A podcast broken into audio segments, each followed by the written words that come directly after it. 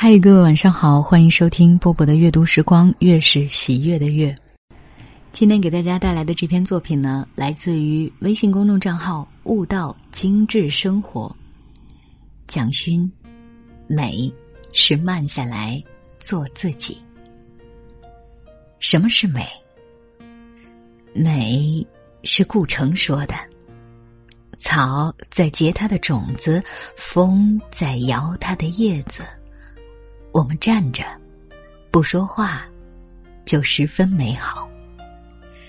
美是林清玄说的：“人间最美是清欢。”美是林语堂说的：“优雅的老去。”庄子曰：“天地有大美而不言。”但蒋勋说：“美是要用一辈子去完成的功课。”今年六月，蒋勋还以“天地有大美”为主题，在上海佳士得艺术空间举办个人展览和美学讲座。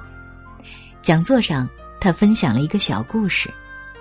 他说，在东海大学当系主任的时候，有个女学生经常躲在教室的角落里哭，不听课，也不听训导，这让他很烦躁。但又转念一想，他。是不是跟林黛玉一样是来还眼泪的？想到这里，心情突然变软，情绪也温柔了。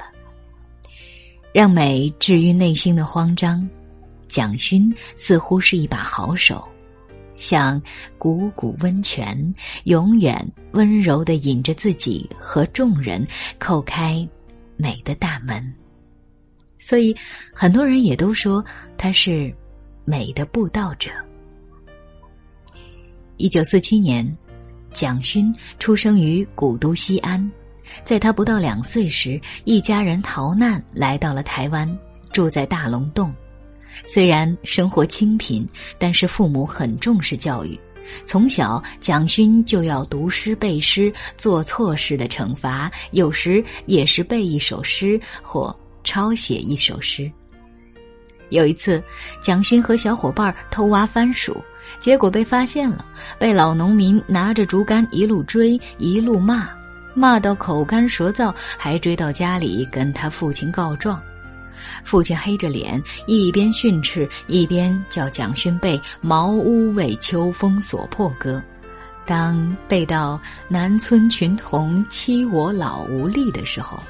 蒋勋发现自己好像就是那个欺负杜甫的顽童，但对他而言，那时候读诗背诗都是一种惩罚，谈不上美。后来，蒋勋常常带着个包离家出走，有时长达半个月。他说：“这是少年孤独的流浪，青春叛逆的蒋勋有很多不能跟家人分享的心事。”家人也不懂这个少年的忧愁，唯有每次离家时带上的一本诗集陪伴。他发现家人不懂的心事可以说给诗听，有时陪伴的流浪也不那么孤单。那时，诗词的力量渐渐弥合了这个少年内心的忧愁。高中时，蒋勋去了强树中学。在那里遇到了影响他一生的老师，作家陈应真、诗人雅贤和台湾爵士乐泰斗狄黑山。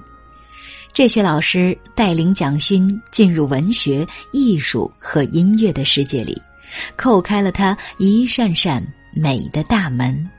蒋勋也沉浸其中，并逐渐开始发表诗歌和小说。主编校刊，参加文艺研究社和话剧团，书本就像一把钥匙，他叩开了蒋勋美的大门，从此便有了诗和远方。大学期间，蒋勋读戏剧和历史，越来越觉得有太多美好的东西需要发掘。但人在一个环境太久，会失去对美的敏锐度。于是，一九七二年，他离开台湾到巴黎留学，去追寻远方。有一次，蒋勋正躺在甲板上看星星，船家突然调转方向，一大片白月光倾泻而下，看得自己眼热鼻酸。他一直想不明白，为什么张九龄那句“灭烛怜光满”要用“满”字来表达。原来，月光顷刻涌进来，是饱满的，要溢出来的。原来，好的诗词读上千百遍，也不如一次亲身体验。原来，真正的美，也只有你来到他面前才懂。从那时起，蒋勋便经常背着个包到意大利、米兰、佛罗伦萨去。泡在艺术馆和教堂里，把脑袋凑在米开朗琪罗的雕像、达芬奇的蒙娜丽莎前盯个半天，直到看得热泪盈眶。这段追寻美的旅程，让他越来越觉得，真正的美是说不出来的，课堂上也学不来，只有走出去，调动感官去体验，身体才会说话。就在学业即将完成时，他决定回到东方，将这种发现美的方式分享给更多人。一九七六年，蒋勋回到台湾，主编《雄狮美术》杂志，并同时在数个大学担任艺术史、美学教学。后受邀到东海大学当美术系的创系主任，他经常带学生做感官研究。一到春天就停止上课一小时，一起坐在树下看花聊天儿颇像孔门的坐而论道。他又让学生蒙上眼睛，凭嗅觉分辨菜市上的鱼摊、肉摊、蔬菜摊。做课题研究时，就让学生背上背包，独自选一条路走，三天后写封信给他就好。他想让学生明白，美即体验。及感受。上世纪九十年代开始，蒋勋还将美学从大学课堂延伸到社会，做起了美学宣讲。最初是在台北、高雄两地讲《红楼梦》，是现在音频节目《蒋勋细说红楼梦》的原型。来听课的人有名门贵妇、名人明星，也有贩夫走卒。有一次，一个腌菜大娘遇到蒋勋，她说。蒋老师，你老提《红楼梦》，我是个没有受过很多教育的人，没看过《红楼梦》，也看不懂。你可不可以在高雄讲一次？蒋勋是一个善述者，每一个话题都能让人有深深的代入感。记得讲完《红楼梦》后，腌菜朋友送了他一条签满名字的内裤。因为他们说蒋勋讲晴雯和宝玉交换内衣的时候最让人感动，所以他们也要跟蒋勋交换内衣。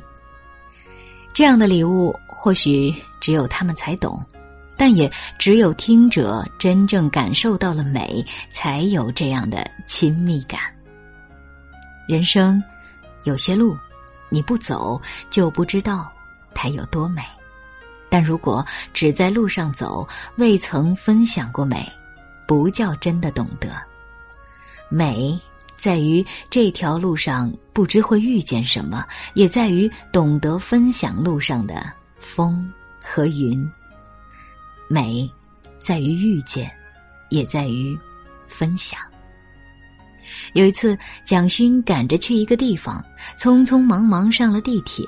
因为是夏天，满身都是汗臭味，车上人多的几乎是贴身靠在一起，近到可以清晰的闻到对方的汗水味、香水味。他心里一直抱怨人多，挤来挤去，浓浓的汗臭味，一下子所有的坏情绪都来了。冷静下来后，他想到一句话。百年修得同船渡，千年修来共枕眠。原来一起坐一趟车的人都是几百年才修来的福分，那就舍不得错过了，得赶紧回头看看这些几百年才遇到的人。想到这里，心一下子就变柔软了。每个人都会遇到一些让人闭塞窘迫的时刻。大多人也都让他不了了之，但既然不管怎么做都会有遗憾，那不如用优雅的方式平复内心的抱怨。所以，他也说，美是一种救赎，具有将人从烦忧里脱离的力量。真正的美是可以让人平静、治愈和舒畅的。当然，这并不容易做到。他在东海大学做系主任的时候，平时很少有时间画画，于是每到寒暑假，蒋勋便飞到巴黎的画室和学生一起画。那时候一画就是十几小时。原本就是因为平时教学任务重，又被行政工作缠得很不开心，想要逃离，才去巴黎寻找快乐的。结果这样逼迫自己画画，还是不快乐。康德说：“美是一种无目的的快乐，有目的的行为会让人有一种逼迫感，驱使自己快速完成，而这不会让人感到快乐。”蒋勋意识到了自己的不正常，便停止了疯狂画画，转移到淡水河旁的巴黎画室，最后索性搬到池上，台湾一个小乡村的旧宿舍里。他也不再急急忙忙的去完成一件作品，而是画一画就去喝四神汤，画一画就去喝杏仁茶。最后，他发现画画和生活融合在一起了。也感受到了快乐。想要用美治愈内心，那必须要有慢下来的心情。就那一刻的慢，你也可以回眸看看几百年才相遇的人。忧字下面是一颗心，只有当这颗心不被逼迫了，才能悠悠我心。现在，已至古稀之年的蒋勋在池上住下来了。一年中有半年时间在池上，有半年在台北。在池上的时候，看遍风花雪月，滚滚麦浪；在台北的时候，挤挤地铁，开讲座，做画展，沾沾烟火气。没有完全抛开都市的生活，因为美不仅在自然里，也在生活里。而最好的美是在生活的平衡里。这样，美和生活才能够细水长流。苏格拉底说：“美是难的，难在走不出去，难在舍不得花时间感受，更难在没法悠悠我心。但美又是简单的，它在我们的生活里。”只要不忘多看看脚下的路，不忘追寻美的美好，更不忘要有一颗让生活变慢的心。好了，今天这篇文章就为大家读到这儿。我知道啊，很多人喜欢蒋勋的，我也是。今晚就是这样喽，我是波波，晚安。